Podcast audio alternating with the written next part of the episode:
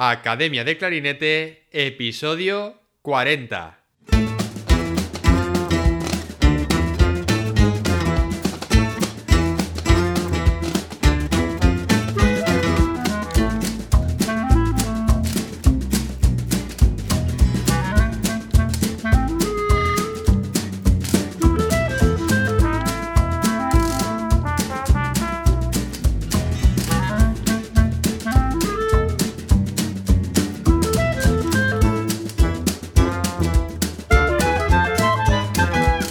Bienvenidos a Academia de Clarinete, el podcast donde hablamos sobre aprendizaje, comentamos técnicas, consejos, entrevistamos a profesionales y hablamos sobre todo lo relacionado con el clarinete. En el episodio de hoy tenemos como invitada a Laura Ruiz Ferreres, profesora catedrática de clarinete de la Universidad de Música y Artes Escénicas de Frankfurt, en Alemania. Clarinetista de Amposta, Tarragona, comenzó sus estudios musicales con su padre y posteriormente continuó estudiando en Barcelona, Londres, Basilea y Berlín. Laura cuenta con una gran trayectoria musical. Ha sido primer clarinete solista de la Comisk Ópera de Berlín bajo la dirección de Kirill Petrenko y de 2007 a 2010 fue profesora invitada en la UDK, Universidad de Arte de Berlín, en la que también dirigió su propia clase. Es una de las pocas clarinetistas que toca y enseña los dos sistemas de clarinete existentes, el francés y el alemán. Ha sido premiada en diferentes concursos internacionales y su aparición es frecuente tanto como solista, músico de cámara, en orquesta o como profesora en diferentes partes del mundo como en Brasil, Colombia, China, Argentina, entre otros países. Además, es directora y fundadora del Delta Chamber Music Festival, un festival internacional de música de cámara que tiene lugar cada agosto en su ciudad natal, Amposta.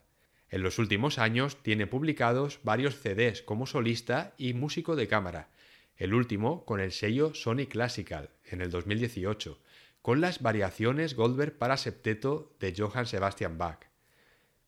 Ha sido premiada en diferentes concursos europeos y ha colaborado como solista con algunas de las mejores orquestas europeas.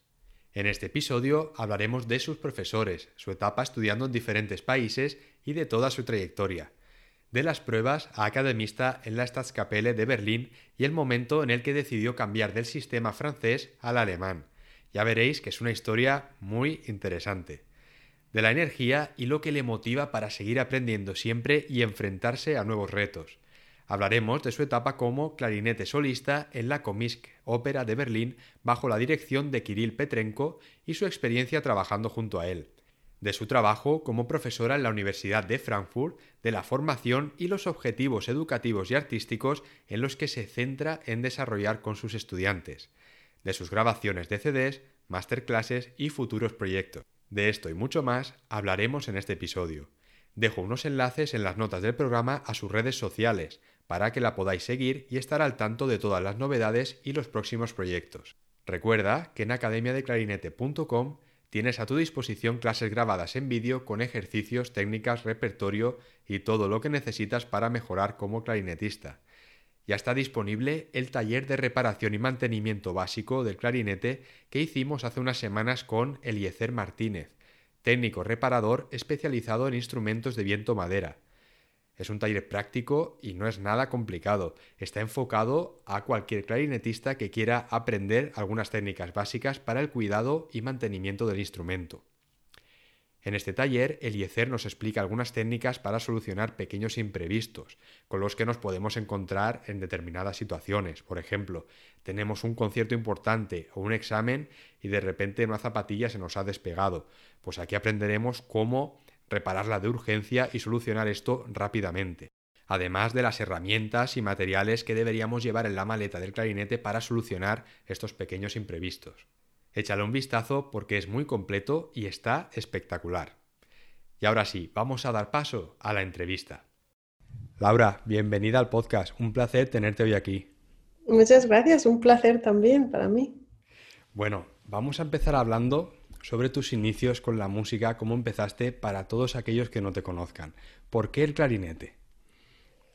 Bueno, pues yo como la mayoría de clarinetistas, vengo de, tradición de banda, mi familia son todos músicos y mi padre era el director de la Lira, de la Lira Ampostina, del pueblo que yo soy.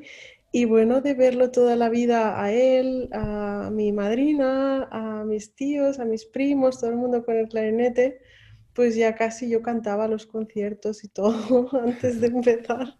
Y ya llegó un día que empecé con el, solfeo y mi padre ya me dio una boquilla de clarinete. Y ya pues así, mira, ya empecé a tocar y pues contenta. Sí, sí, sí, muy bien. Y, Laura, eh, ¿empezaste a tocar en, la banda de, Amposta? Sí, exacto. ¿Y, ¿Y cuándo fue cuando tú realmente decidiste bueno, esto es lo que quiero estudiar, quiero estudiar clarinete?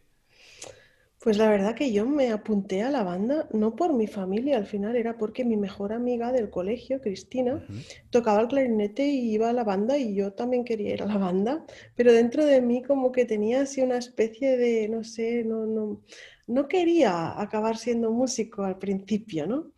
y, y nada, pero iba haciendo, iba haciendo y yo veía que me lo pasaba bien pero bueno, también me gustaban muchas otras cosas, me, interesaba la literatura, la psicología, me interesaban muchas cosas.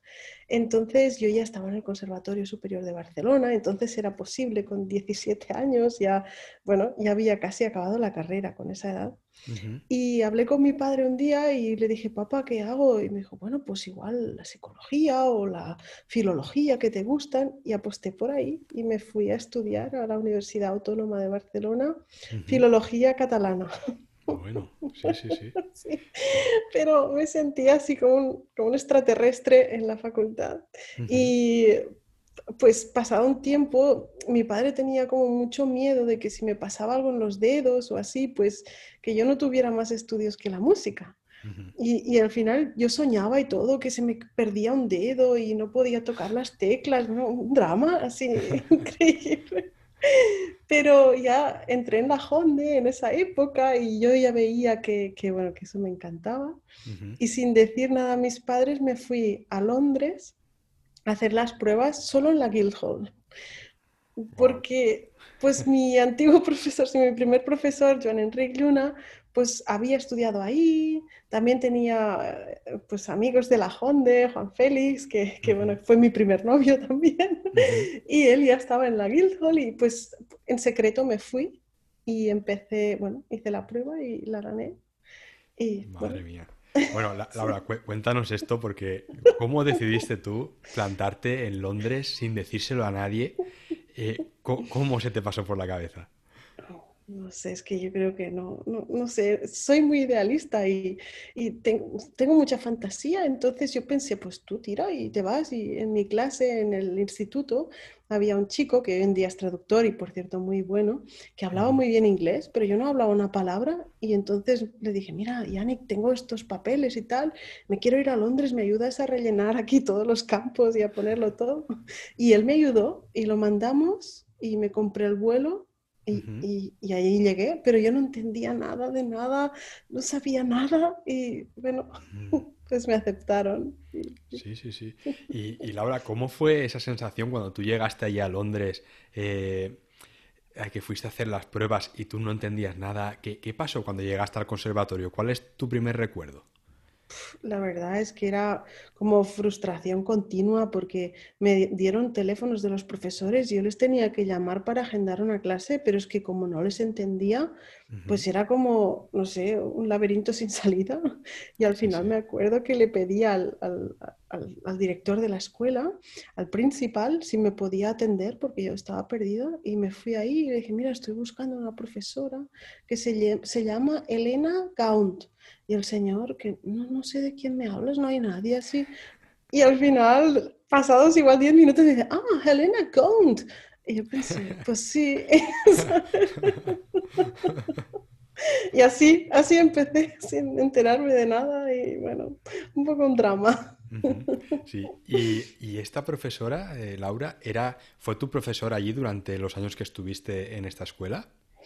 No, esta era mi profesora, era como la como, mi mentora, era la, tutora y era la que organizaba como todas las cosas que yo hacía ahí. Pero ahí empecé teniendo clases de clarinete con Anthony Pike, que era el primer clarinete de la English Chamber Orchestra. Pero también me iba privado a Oxford a tener clases con Anthony Pay.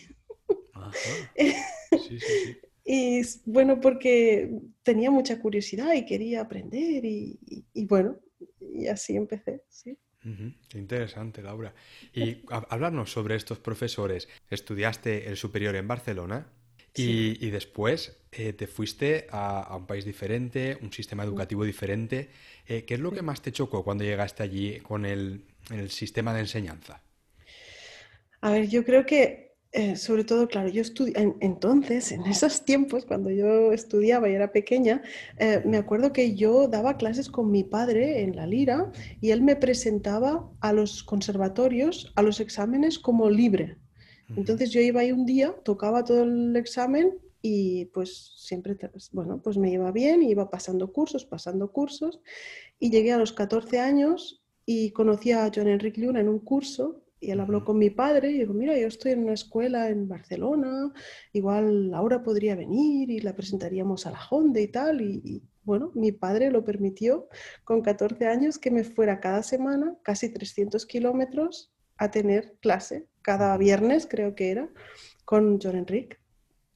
Y así, pues me saqué el título superior y cuando llegué a Londres, pues claro, era como el nivel de exigencia para mí en Londres ah, no era tan alto como el que yo conocía, sobre todo en la clase de John Enrique. Había grandes clarinetistas, eh, Maximiliano Martín, Cristo Barrios, eh, es que había muchísima, muchísima gente que seguro que me deja muchísimos, pero que hoy en día son, son muy grandes clarinetistas y claro, el nivel era altísimo. Y al llegar a Londres, pues em, bueno, era muy para mí era muy educado, siempre, ah, well done, y qué bien, y, y, me faltaba un poco de que me guiaran un poco más así estrictos.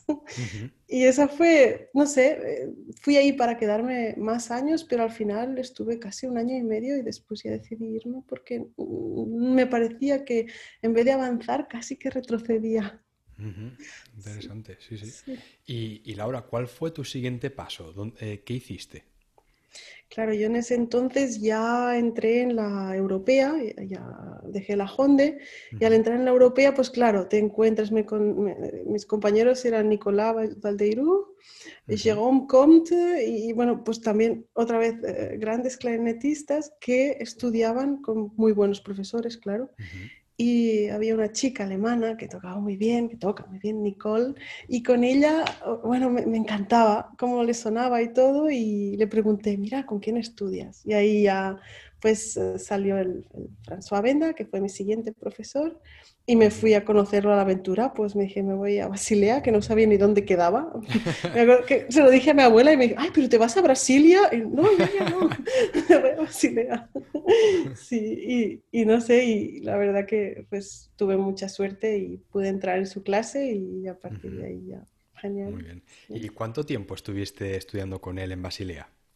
En Basilea estuve dos años pero luego me cambié de universidad. Es que lo mío con los estudios era como algo inacabable, yo no quería nunca parar.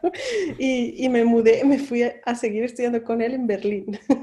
Así que al final creo que fueron como cuatro años o un poco más igual. Sí, sí, sí. Muy bien, muy bien, Laura. Y bueno, eh, vamos a hablar ahora sobre algo eh, muy interesante eh, en tu caso, y es que tú eres de las pocas clarinetistas que domina los dos sistemas. Es decir, tú empezaste a estudiar clarinete con el sistema francés, eh, con el que tocamos la mayoría, y después, en un momento de tu vida, cambiaste al, sistema alemán. Eh, cuéntanos cómo empezó ese cambio. La verdad es que eh, siempre me había rodeado con clarinetistas que siempre me decían, es que el sonido alemán nos gusta tanto y a mí no, no era algo especialmente que, no, yo decía, pues yo estoy contenta, sí. Pero bueno, por circunstancias de la vida, al final, al llegar a Berlín, salieron las pruebas de la academia en la Staatskapelle de Berlín y me enteré y, no ponía nada de sistema alemán y pensé, pues no pone nada, pues voy. Y, llegué y había una cortina y toqué. Y bueno, y, la sorpresa fue que, claro, al salir y dieron a conocer pues la persona que, que había ganado la academia y claro, al decir mi nombre, me vieron que estaba poniendo ya el clarinete, limpiando el clarinete en la caja y al ver el sistema francés, pues se quedaron, ¡ay! Pero esto, bueno, em, la verdad es que, claro, mm, Laura, nos tienes que dejar un, tiempo porque vamos a tener que hablar con el, chef, con, Daniel Barenboim, a ver si nos permite pues que tú puedas entrar en la academia o no. Bueno, sí, y esperé. Y nada, me llamaron al cabo de un par de días y me dijeron, mira Laura, eh, el maestro dice que si no quieres cambiarte, pues que no te vamos a coger en la academia, pero que si te comprometes a cambiarte de sistema, pues sí, que podía empezar. Pero claro, lo gracioso es que no se dieron cuenta que yo tocaba. Es que es muy curioso que, que, claro, que ellos digan, no, no, tienes que tocar con sistema alemán, pero luego la persona que más les gustó en la prueba tocó con sistema francés.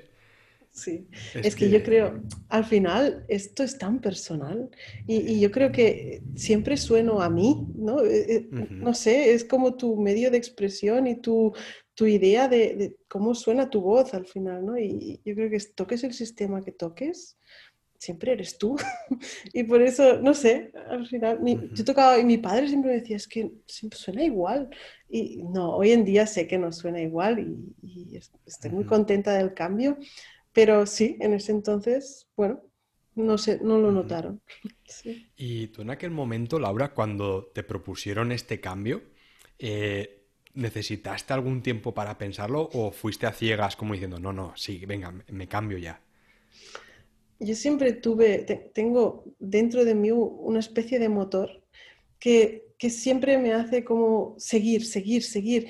Y no es para como acumular cosas y, no, pero siempre tuve ganas de, pues he llegado hasta aquí, pues voy a experimentar a ver dónde, dónde me lleva el camino, ¿no? Y entonces esa oportunidad me representaba no quedarme acomodada, sino otra vez aprender algo nuevo.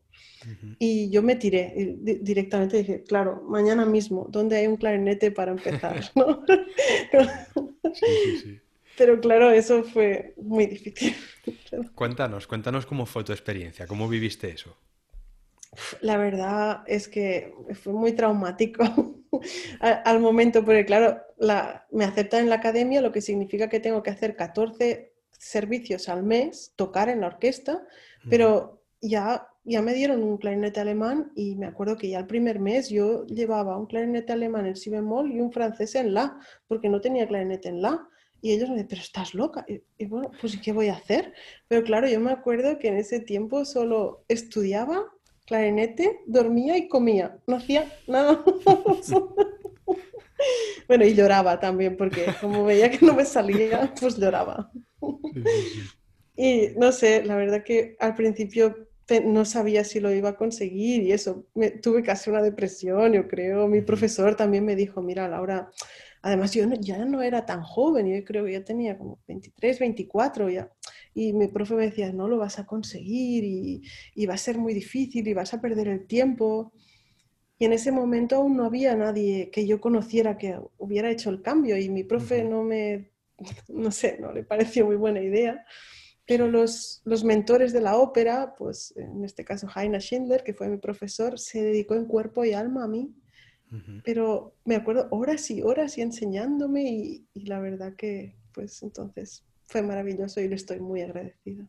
Sí, sí, sí. Y en aquel momento, Laura, eh, ¿con quién estudiabas? Que cuando te dijeron que, que, no iba a ser posible el cambio.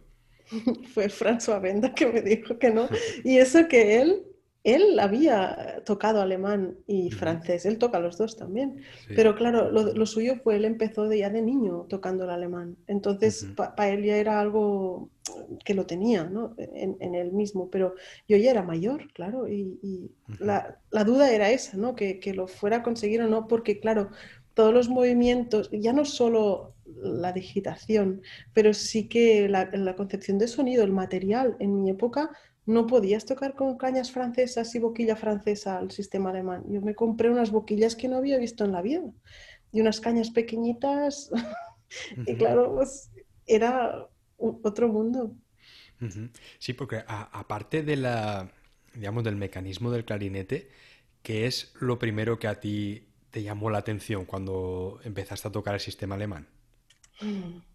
Bueno, yo creo que, que mi cerebro no reaccionaba como yo lo sabía, que yo de repente podía estudiar mucho, pero al momento de tocar igual tenía duda de cómo digitar una, una nota, o eso era lo que me pasaba a mí físicamente en mi cuerpo, pero la verdad que el sonido me atraía mucho y me sigue atrayendo mucho. Era como que claro que sigo siendo yo, pero tenía como, no sé, algo muy definido y concreto en el sonido, que, al final mm, me sigue enamorando hoy.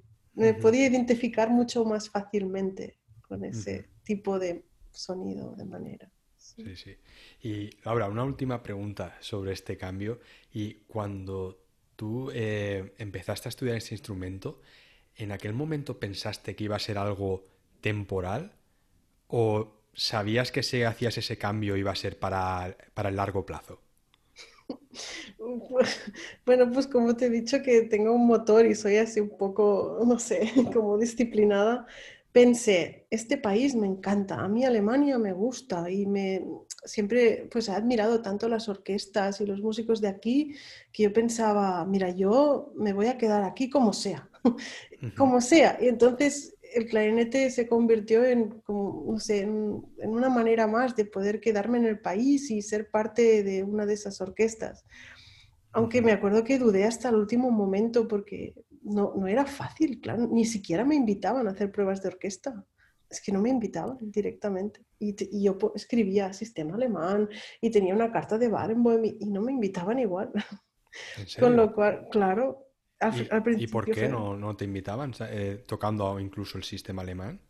Pues bueno, mm, yo exactamente no lo sé, pero no, claro, extranjeros no había tocando mm. el clarinete en ese momento. Y pues dudan, ¿no? De que, pues, sí, creo que piensan, pues está cogido un clarinete alemán y vendrá aquí a hacer cualquier cosa que, es que podía muy bien ser. Lo que pasa es que poco a poco, pues con la carta de Barenboim y, y, así, pues conseguí alguna invitación, pero que me costó muchísimo y, y hasta el último momento no tenía la seguridad que pudiera quedarme a trabajar en Alemania. Ahora, a ver si no te dejaban ir porque se corrió el rumor de cuando hiciste la prueba de academista. y dijeron, no, no, a esta no, no, que nos, nos engaña y toca con el otro. es verdad, podría ser, podría ser. Muy bien. Y, bueno, Laura, eh, una vez eh, cuando tú estuviste de academista en, fue en, Berlín, en la Staatskapelle, eh, ¿cuál fue tu siguiente trabajo? Bueno, primero estuve en la academia, en la Staatskapelle, y ahí ya seguía presentándome pues a pruebas de orquesta en serio ya, para que no fueran academias. Y bueno, la primera fue de segundo clarinete y clarinete bajo en la Concerthaus de Berlín. Y yo, el clarinete bajo, vamos, era muy difícil para mí, pero también, venga, eh, estudiar el clarinete bajo. y me acuerdo que tenía como dos profesores diferentes, tocaba ejercicios de trombón, bueno, me las, me las inventé para poder tocar el instrumento como fuera. Y sí, esa fue la primera plaza que nunca llegué a, bueno, a aceptar al final. Porque bueno, una semana después gané la, plaza de solista en la Komische Oper en Berlín también. Y claro, pues esa orquesta tenía a Kirill Petrenko como director titular. Y, y, claro, yo sabía que además de solista, pues me interesaba más. Y nunca llegué a firmar. Tengo el contrato aún de, del Concerthaus, pero nunca llegué a firmar. Wow. Y Laura, eh, háblanos sobre, sobre tu etapa en, la ópera de, Berlín bajo la dirección de, Kirill Petrenko. La verdad que fue espectacular. En, esos momentos él, aún no tenía claro la fama que tiene ahora, ni mucho menos, pero una persona tan mm, humilde y tan sumamente interesante que, no sé, era mi vecino encima, vivíamos los dos en la Reinhardtstraße, eh, en el medio de Berlín, uno encima y el otro abajo, me lo encontraba en el ascensor, no sé, un hombre muy, muy cercano, muy humilde. Y él eh, me, decidió que siempre que él dirigiera quería que yo estuviera tocando, ¿no?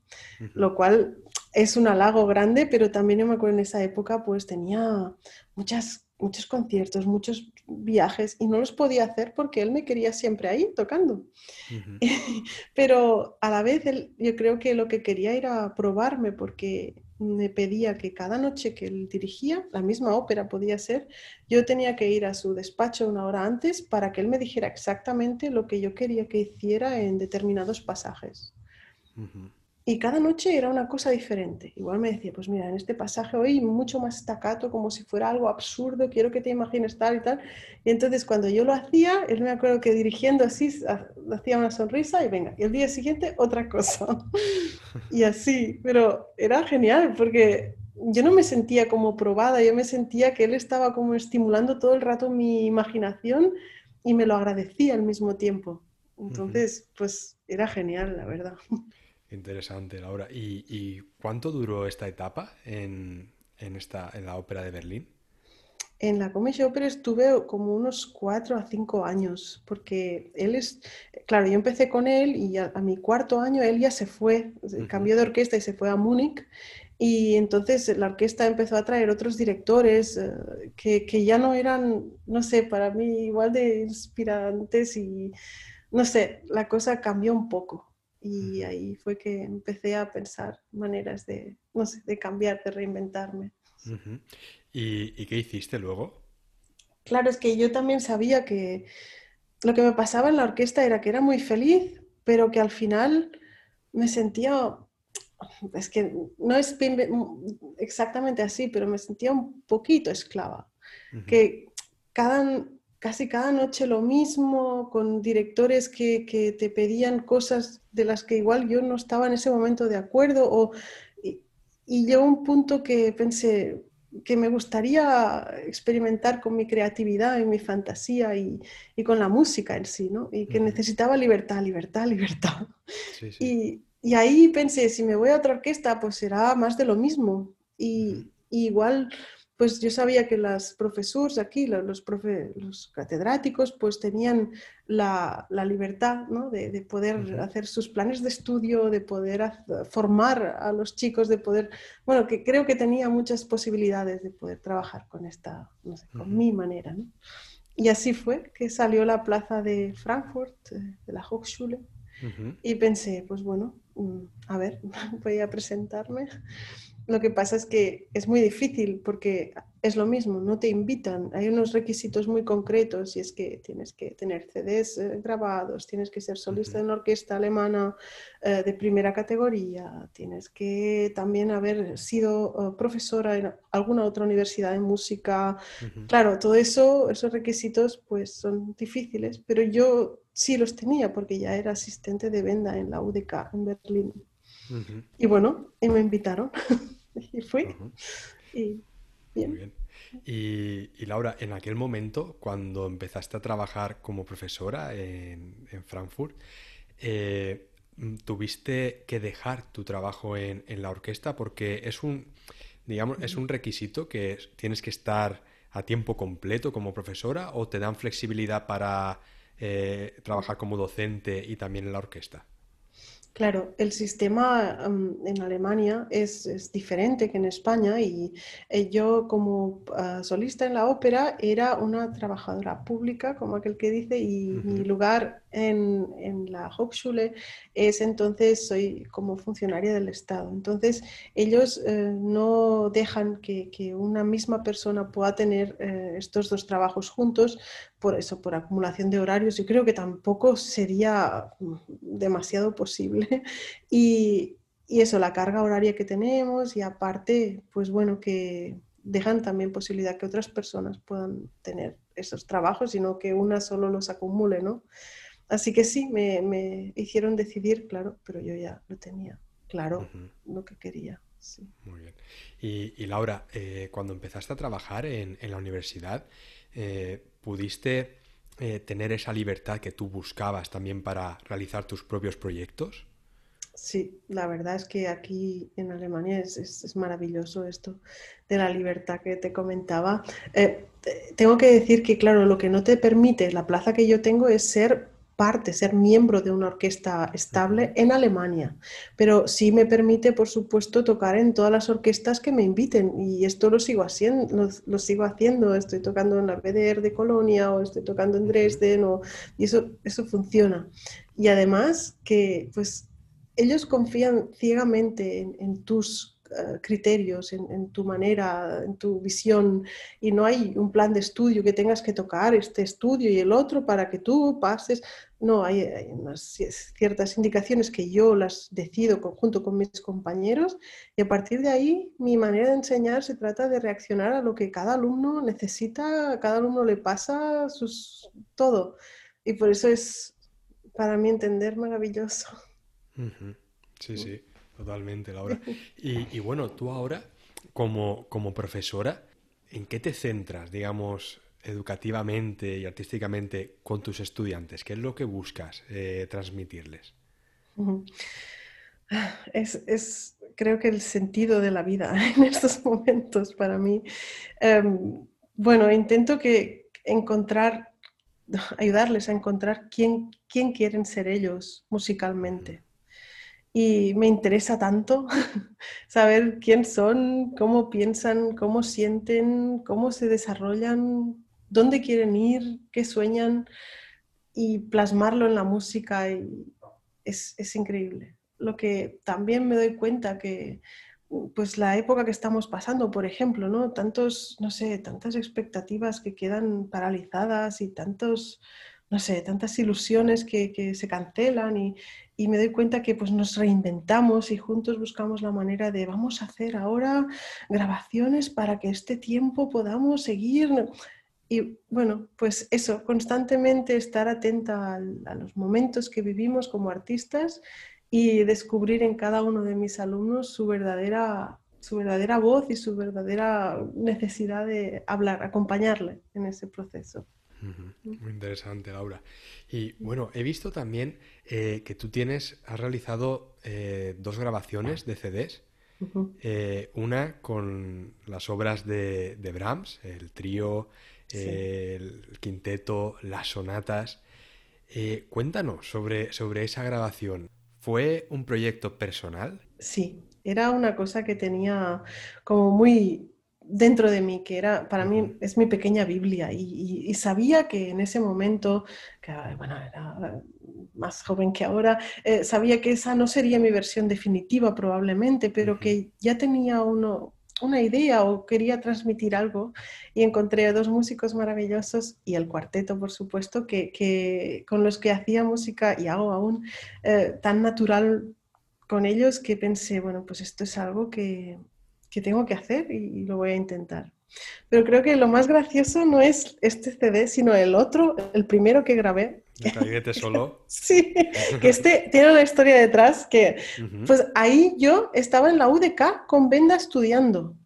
Y, y, nos dijeron, mira, está aquí el técnico de sonido que tiene horas libres y tal, que si queréis estudiar algo y lo podéis ir a grabar. Y yo pensé, pues mira, estudio aquí un montón de piezas contemporáneas y voy y, las grabo. Y, y, me acuerdo que así, sin comerlo ni beberlo, pues lo grabé. Y después se lo enseñé a una discográfica y me lo quisieron publicar. y, hoy en día pienso, pues, pues, qué loca, pero bueno, pues funcionaba. Sí, sí, sí. sí. interesantísimo, eh, Laura. Y, bueno, ¿tienes eh, nuevos proyectos para nuevas grabaciones o eh, cuáles son? ¿En qué estás pensando ahora los próximos años? Mira, justamente, es que esto de las grabaciones es muy, es, complicado porque es como que nunca estás contento con, lo que haces, ¿no? como te decía, con el Brahms, era, pensaba que estaba en un momento que podía dar mi visión de la música del Brahms, pero sabía que pocos años después ya no estaría contenta, igual ni siquiera estaba contenta en el momento que lo hice, ¿no? Por eso em, he esperado mucho para encontrar las personas y encontrar exactamente lo que quiero hacer y decir. Y ahora estoy metida de lleno en el proyecto, estamos ensayando. Aún, claro, es que con estos tiempos no puedo planificar si grabaremos en febrero o en marzo, pero estamos, bueno, eh, ah, trabajando con, nuevas historias y mientras tanto, pues estuve, eh, he grabado otro CD de música de cámara también con, un grupo alemán, estuvimos grabando las variaciones Goldberg para septeto. Eh, mientras tanto, hubo otros, otros proyectos de música de cámara, menos personales igual, pero que me, también me gustaron hacer y bueno, así. Muy bien. Y, Laura, aparte de, tu trabajo como docente en la universidad, eh, ¿realizas también masterclasses en, en otras universidades o en otros centros? Sí, sí, la verdad que, em, claro, este año es que ha sido todo tan raro que, la mayoría de cosas, como a todo el mundo, se nos han cancelado. Pero sí, mm, la verdad es que me gusta mucho. Primero, hacía muchísimos cursos, cada vez hago menos porque también pienso que que quiero saber muy bien mm, dónde voy y por qué, por qué hago las cosas. Al final me lo planteo casi todo. Y sobre todo mis eh, festivales en Sudamérica, por ejemplo, en Brasil, cada año voy al FEMUS, que es el festival más grande de Sudamérica. Y allí pienso que mi aportación em, tiene mucho sentido, porque al final también creo el hecho de ser una mujer em, para las jóvenes de Sudamérica no es tan em, común. Y, yo creo que tenerme unos días y trabajar juntos y tal, les, yo creo que les abre también un poco la mente y ver que es posible y que, sobre todo, ya te digo, las, chicas igual, porque tienen otro tipo de, de, manera de funcionar. O también me pasaba en China, que, que los compañeros me decían, no, es que las chicas no, no conocen, bueno, Sabine Mayer, pero aparte, pues, claro, poquitas, ¿no? y esas cosas la verdad que me, me alegran, porque sí que pienso que, que hace, pasa algo ahí. Sí, sí, sí. Muy bien. Y, bueno, Laura, si ahora alguien eh, quisiese estudiar contigo en la Universidad de Frankfurt, ¿cómo son las pruebas eh, o qué requisitos se piden para poder estudiar allí? Las pruebas, bueno, pues como en todas las universidades alemanas, pues depende, ¿no? Si, si haces un bachelor, si quieres hacer un bachelor con aproximadamente 18, 19 años, pues son tres piezas eh, de diferentes estilos y hay un poquito de lectura vista. Eh, bueno, prácticamente es eso. Y para el máster ya son obras completas, tres obras completas, también lectura vista y dos solos, que son El sueño de una noche de verano y La sexta de Beethoven.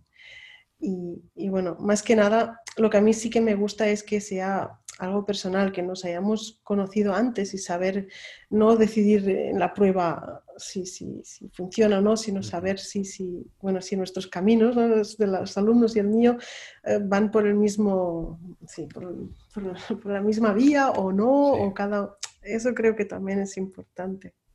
Muy bien. Y Laura, para ir terminando, ¿algún consejo que te gustaría dar a, todos los clarinetistas que nos están escuchando ahora mismo? Yo creo que, bueno, ya sé que sonará muy eh, común, pero no dejar de soñar y pensar que todo lo que pensamos o nos imaginamos, con mucho trabajo y con mucha energía y mucha voluntad se puede conseguir. Hay, habrá mil obstáculos, pero ah, yo pienso que tenemos la gran suerte, somos tan afortunados de tener un trabajo tan maravilloso, porque la música es algo para mí increíble, entonces vale la pena, yo creo, luchar por eso. Pues Laura, me ha parecido interesantísima eh, toda tu historia, tu trayectoria, y, me quedaría con, eh, con esto que has dicho antes de ese motor que tienes que te hace siempre eh, buscar más, aprender más. Yo creo que es muy importante eh, eso que has dicho, especialmente en, el momento en el que estamos ahora mismo, que, parece que, todo es pesimismo y que no salimos ¿no? Del, agujero. Y, creo que, eso que has dicho mm, da mucho que pensar y, nos puede ayudar mucho a todos los que todos los músicos ¿no? Eh, en el momento en el que estamos. Y me ha parecido muy, muy interesante todo lo que has comentado, Laura. Gracias a ti, David. Es, un placer que hagas también estos podcasts y que, la gente joven, los músicos, pues puedan tener algún tipo de, idea o les pueda ayudar de alguna manera. Eh, creo que es fantástico. Gracias a ti. Pues gracias, Laura. Un placer eh, haber hablado contigo. Igualmente, muchas gracias. Un abrazo. Hasta luego. Y hasta aquí el programa de hoy. Gracias por vuestras valoraciones en Apple Podcast, por seguir el programa en Spotify y por vuestros me gusta y comentarios en iVoox. Muchísimas gracias por estar ahí. Nos escuchamos la semana que viene. Hasta la próxima.